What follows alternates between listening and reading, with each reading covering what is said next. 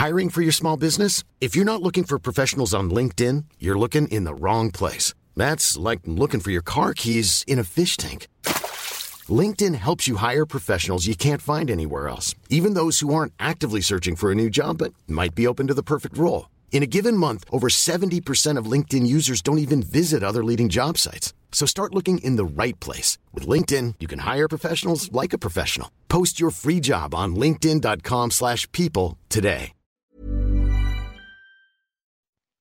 Bonjour à toutes et à tous, bienvenue dans le Morning Mood du 22 février, il est 5h30 du matin, ravi de vous retrouver, en grand merci encore une fois à toutes celles et ceux qui m'ont envoyé des messages en espérant retrouver rapidement le Morning Mood. Et ben c'est le cas euh, ce matin, voilà, Euh, bon petite pause euh, concernant, le temps de m'organiser, vous savez que je suis un petit peu partout, euh, que ça soit euh, sur IVT bien évidemment, déjà pour mon trading perso, mais sur IVT, les YouTube aussi que j'aimerais développer parce que bah, je trouve que c'est quand même relativement sympathique. Il y a également Twitch tous les soirs de 18 à 19, enfin plutôt 19h30 d'ailleurs, euh, et également ces Morning Mood et puis tout le reste bien évidemment que vous ne voyez pas. Peu importe, mais euh, je trouve que voilà, ces Morning Mood c'est des formats quand même relativement sympathiques. Donc n'hésitez pas d'ailleurs, euh, je crois que vous pouvez mettre une petite note. Alors je sais pas si Spotify on peut le faire ou pas, notamment sur le podcast par exemple, si vous avez un iPhone. Je crois que vous pouvez noter, etc., les podcasts. Comme ça, moi aussi, ça me permettra de voir un petit peu la, euh, pertinence de ce euh, que je fais, notamment tous les matins. J'espère aussi également bah, le développer, euh, proposer d'autres choses que simplement juste le matin. Quelques thèmes aussi spécifiques, un peu à contenu froid, que vous permettrez derrière, après, de réécouter éventuellement, ce genre de choses. Donc, merci encore une fois à vous. Le but ici est de faire le point donc, concernant les marchés.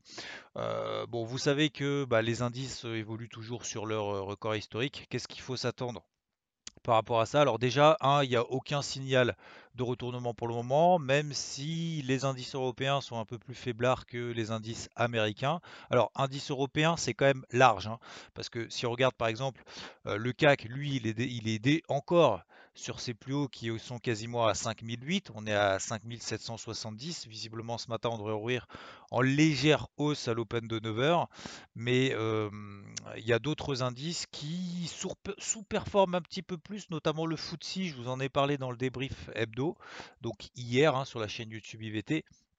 Le, le FTSE que j'avais commencé à payer, enfin, que j'avais payé plutôt la semaine dernière, on a, j'avais un premier objectif sur les 6800 points, juste un petit peu en dessous, euh, 6770 points très exactement.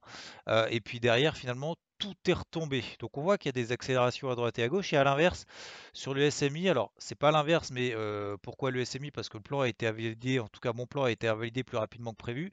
Euh, parce que le SMI était dans une phase de range quand même depuis le début du mois de février. On en est sorti par le haut, on s'est dit ça y est, c'est reparti, sorti par le haut de range dans une tendance primaire qui est haussière. Et puis finalement, il a tout retracé. Il est même sorti par le bas euh, jeudi et il a confirmé vendredi en clôturant en dessous de ce petit range. Le SMI, pour celles et ceux que ça intéresse, entre 10 700 et 10 870 points. Donc voilà, donc tout ça pour dire que sur les indices européens, euh, chacun évolue un peu à, à son envie. Sur l'indice allemand DAX, parce que je sais que vous êtes euh, plus nombreuses et nombreux à travailler cet indice-là, il est au-dessus de sa MM20. La MM20 Daily, elle passe autour des, allez, à la louche 13 009. Sur les 13 850 points, donc juste un petit peu en dessous, on a un niveau quand même latéral qui correspond au bas du range dans lequel le DAX s'inscrit depuis le début du mois de février. Euh, et euh, donc j'estime tant qu'on passe pas en dessous des 13 850, il n'y a pas d'alerte majeure. Là, on est simplement dans une phase de range. Alors pourquoi phase de range? Parce que bah, d'un point de vue macro, il n'y a pas vraiment de nouveauté. La semaine dernière, les publications ont été plutôt bonnes. On a euh, cette semaine d'ailleurs, il n'y a pas grand-chose à attendre hein, pour info. La seule chiffre, le seul chiffre qui peut être relativement important, c'est peut-être demain aux États-Unis à 16h la confiance des consommateurs du conference board. Voilà. Sinon, après, on a plutôt des discours un peu de banquiers centraux, mais comme vous le savez, les discours des banquiers centraux ne vont pas se permettre pour le moment d'inquiéter le marché en se disant on va relever les taux, parce que pour le moment, il n'y a absolument aucun, enfin, il n'y a, pas non plus de déconfinement plus que ça. Euh, le vaccin euh, suit son cours, mais pour le moment, va falloir voir les effets, notamment d'un point de vue purement économique, euh, réouvrir un peu les vannes et que tout le monde puisse un peu sortir de chez soi et reprendre un peu une activité normale.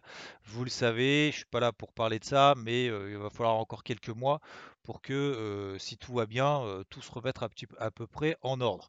Donc, du coup, on n'a pas vraiment de nouveautés d'un point de vue Covid, il n'y a pas d'inquiétude, il n'y a pas non plus de méga bonnes nouvelles. Donc, pour le moment, le marché est un peu en train de se chercher. On a des publications d'entreprises, bah, certaines qui sont mauvaises, comme on l'a vu avec Walmart la semaine dernière, notamment Kering. Après, il y en a d'autres où ça se passe peut-être un petit peu mieux, mais de globalement sur le marché français, il y a surtout les bancaires qui sont en train de surprendre. Alors pourquoi les bancaires? Parce que c'est la grosse thématique, c'est l'inflation. Alors je vais vous expliquer très rapidement ici ce que c'est en gros pourquoi il y a des, réactions comme ça sur le marché obligataire, pourquoi ça inquiète et pourquoi ça réagit. Vous savez, sur le marché obligataire, notamment, alors on va prendre le taux à 10 ans aux États-Unis, parce que c'est à peu près ce qui inquiète, puisqu'il est reparti quasiment sur les 1,40%. On était à 0,5% de rendement entre le 10 mars, donc le pire de la crise, en tout cas sur les marchés. Le 10 mars, entre le 10 mars, on a refait le 22 avril et on l'a refait début août sur ces 0,50%. Pourquoi le marché obligataire monte comme ça? Parce qu'il y a des anticipations peut-être d'inflation. Inflation, c'est la remontée des prix. Remontée des prix, pourquoi? Parce qu'il y a énormément d'injections de liquidités et également les matières premières qui explose, ou en tout cas qui monte très fortement. Vous avez vu, le pétrole hein, a pris 70% depuis le début du mois de novembre, depuis fin novembre. Donc euh, c'est quand même des très très fortes progressions, donc on anticipe un peu une reprise, voilà, une montée des prix, pas forcément avec les déconfinements, pas forcément avec euh, une grosse reprise économique, etc. Mais il y a quand même une demande en Chine euh, en termes de, matières premières qui est en train de reprendre.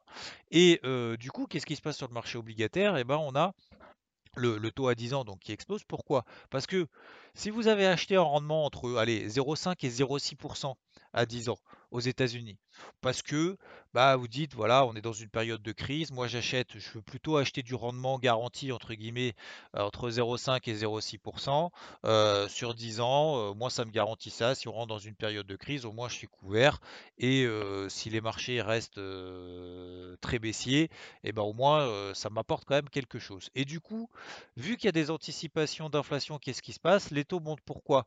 Parce qu'en fait, lorsque les taux montent, vous avez le prix des obligations qui baissent et inversement, plus tout le monde veut de l'obligation, plus les prix des obligations montent, mais les rendements baissent. Et c'est exactement ce qui est en train de se passer, c'est l'inverse, c'est l'effet inverse, c'est que vu que maintenant on est dans des anticipations d'inflation, si jamais on a vraiment une inflation demain d'entre 0,5, 1%, 1,5%, voire 2% aux États-Unis, Qu'est-ce que vous allez faire avec votre rendement à 0,5, 0,6% bah, Vous allez perdre de l'argent en fait. Parce que ramener à l'inflation, c'est comme le livret A en fait, c'est exactement le même principe. Si le livret A vous rapporte 0,5% et que vous avez une inflation, une, montée des prix de 1,5, 2%, bah finalement, revenu à l'inflation par rapport au niveau des prix et à l'évolution des prix, on perd de l'argent même si dans le cas brut, dans, des données brutes, on gagne en fait. Tout ça pour dire que bah, finalement, les investisseurs, qu'est-ce qu'ils font? Ils sont en train de se délester de leurs obligations. Donc, euh, du coup, ils les vendent. Et, euh, et, du coup, vous avez une montée des, euh, des taux à 10 ans aux États-Unis. Et c'est la raison pour laquelle bah, ça continue à monter, ça continue à monter, et il y a un espèce d'emballement qui est en train de se faire, puisque finalement, bah, votre, euh, votre, euh, votre rendement à 0,5, 0,6%, il n'a plus lieu d'être, notamment déjà par rapport au prix, mais également par rapport à euh, une anticipation d'inflation. Voilà, c'était un point relativement long, mais j'espère au moins vous avez compris un peu l'enjeu le, un peu de tout ça. Est-ce que ça va avoir une conséquence sur les marchés? Alors, non. comme je vous l'ai expliqué, notamment des analystes macroéconomistes qui ont dit, bah, notamment Fondswatch, qui ont dit euh, bah, c'est un rebond technique de l'inflation, il ne va pas y avoir une inflation à 2, 2,5, 3% pendant comme ça ad vitam aeternam. C'est un rebond technique, c'est un rebond lié aux matières premières, etc. etc. A priori, ça devrait être à très court terme. Après, ils peuvent, se planter, hein. c'est pas parce que c'est des macroéconomistes qui ont forcément raison. Hein. C'est simplement pour dire pour le moment, bah, si on a des perspectives d'inflation, ça veut dire que l'économie va repartir, donc ça va être bon pour les entreprises, donc ça va être bon pour les indices. Et si jamais la Fed revoit à la hausse ses taux directeurs, ça veut dire qu'il y a des gros signes de reprise économique et donc que cette remontée des taux va être compensée par euh, cette reprise économique, etc., qu'on n'a pas pour le moment, mais euh, que les marchés anticipent et reste quand même énormément soutenu par ces injections de liquidités. Donc voilà globalement d'un point de vue macro. Euh, sinon le dollar américain est toujours fortement baissier, ça je l'ai rappelé à de multiples reprises ces dernières semaines. Euh, on est toujours sous les 11 750 et là on est sur les plus bas de 2021 et on est sur les plus bas depuis 2000. 18 depuis avril 2018 quasiment. On n'a pas fait encore de nouveaux plus bas sur l'année, mais on n'en est pas loin. Euh, pourquoi? Bah, Injection de liquidité de la Fed. Pour le moment, Powell s'énerve pas par rapport à cette montée des taux à 10 ans et donc de ces perspectives d'inflation a priori dont tout le monde parle. Pourquoi tout le monde en parle? Parce que, alors oui, euh, c'est quand même étonnant ce qui se passe sur le taux à 10 ans, mais on n'est pas non plus sur des niveaux absolument hallucinants, jamais vécus dans l'histoire, etc., etc. On est simplement on est simplement passé au-dessus des plus hauts du mois de mars. On n'est même pas revenu sur les 1,8-2% qu'on avait au début de, de l'année 2020, juste avant qu'il y ait le Covid. Donc pour le moment, ça monte. Tant que ça ne s'accélère pas et qu'il n'y a pas de panique générale là-dessus, a priori, Powell ne devrait pas s'exciter plus que ça. Donc forcément, le marché est plutôt rassuré du fait qu'il y a encore des injections de liquidité et donc ça entraîne plutôt une tendance baissière sur le dollar. Ok, donc globalement, ce qu'on a sur les, sur les devises, on a euh, alors le Rodol, lui, il est en range complètement étroit autour des 1,21. Franchement, il n'y a rien à faire là-dessus. C'est pour s'embêter, pour prendre 20 pips, aucun intérêt mais il y a d'autres d'autres paires, d'autres devises qui sont très très fortes, notamment le NZD. Alors attention parce que cette semaine on a quand même le, la banque centrale néo-zélandaise, on n'a pas vraiment de, de grosses nouveautés, etc. je vous ai parlé notamment, je vous ai partagé d'ailleurs sur IVT, notamment le, le, plan que j'ai partagé sur le NZD CHF par exemple, et le NZD CHF a fait des nouveaux plus hauts depuis août 2019. Voilà, ça c'est fait. Donc on est tout simplement dans une tendance haussière. Vous prenez NZDCHF, vous prenez une MM20 et vous regardez à peu près la tendance. Voilà, bah, je continue à travailler dans le sens de cette tendance-là pour le moment, euh, sans être non plus ultra exposé au NZD, mais déjà ça donne quand même un très beau trade. Euh, et c'est d'ailleurs la devise, la paire de devises qui évolue le plus avec le GBP Yen qui continue son ascension. Pourquoi? Bah Parce que pour le moment, tant qu'il n'y a pas de risque sur le marché, bah le yen ne euh, sert pas à grand chose puisque c'est une valeur refuge.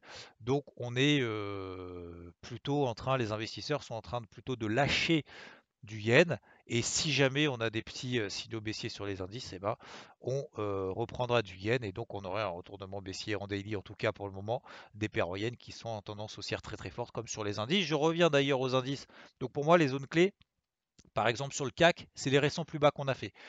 En dessous, euh, tant qu'on passe pas sous les 5720, je vous donne les niveaux comme ça. Après, je sais pas si vous êtes en voiture, bien évidemment, ne les notez pas, mais vous pouvez réécouter les audios. Mais vous regardez simplement en daily les derniers plus bas qu'on a fait, notamment la semaine dernière. Donc 5720, tant qu'on passe pas là en dessous, c'est ultra bullish. Euh, on, on en a parlé. 13 850 points sur le DAX, tant qu'on passe pas là en dessous, c'est ultra bullish. Ça vous donne également, pour moi, les gros niveaux de vente. Si jamais on passe là en dessous et qu'on commence à avoir une impulsion baissière, franchement, je prendrais une vente pour chercher les plus bas qu'on a réalisés au début de l'année. Ça, ça sera l'objectif. Et si jamais on a un flux baissier, donc sous les 13 850 par exemple sur le DAX, ça permettrait de prendre des positions vendeuses, de mettre des stops relativement courts, pas au-dessus des plus hauts. On n'est pas obligé de les mettre à 14 002. Hein. On peut les mettre juste au-dessus de l'impulsion baissière qui aura eu lieu si jamais elle a, eu lieu, bien évidemment, et de viser par exemple les 13 004. Voilà. Comme ça, ça donne un ratio potentiel sur risque qui est quand même plutôt intéressant et de se placer dans le sens d'un flux. Pour le moment, il n'y a pas besoin de s'exciter plus que ça. Encore une fois, j'anticipe pas le fait que les marchés vont baisser. Je prépare simplement des plans éventuellement. Sur le dos, le Dow Jones, c'est exactement la même chose. Alors, il ne se passe rien sur le dos. Hein. Enfin, je parle en swing. Euh, 31 200 points. 31 200 points, c'est les plus bas de la semaine dernière, les plus bas de la fin de la semaine d'avant, euh, du 9-10 février.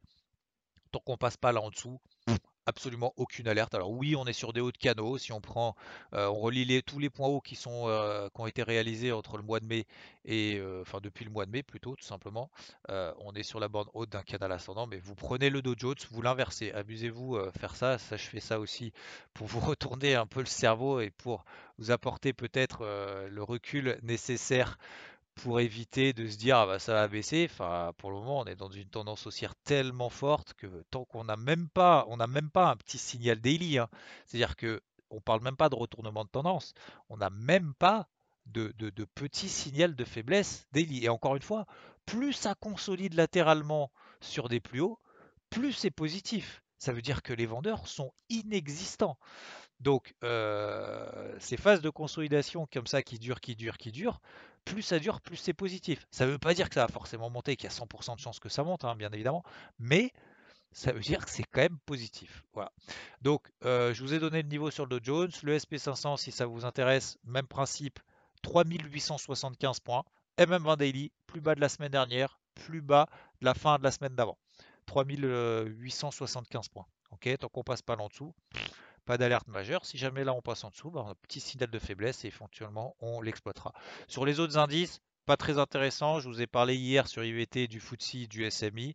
Euh, voilà, ils font un peu leur vie, donc là c'est pas très très intéressant d'un point de vue technique. Le pétrole continue son ascension. Ne vous mettez pas en face pour le moment tant qu'il n'y a pas de signal baissier. En tout cas, moi je me mets pas en face. C'est un rouleau compresseur. C'est pas parce que début novembre, il a pris 80% euh, de performance qu'il y a plus de chances que ça baisse. Pas du tout. D'ailleurs, les stocks la semaine dernière, vous avez vu, hein, moins 7 millions de barils. La semaine d'avant, moins 6 millions de barils. On n'attendait pas autant. Donc ça montre qu'il y a quand même une reprise de la demande, notamment en matière première, dont le pétrole fait partie. L'or et l'argent, alors l'or est revenu sur un niveau clé, mais il sous-performe.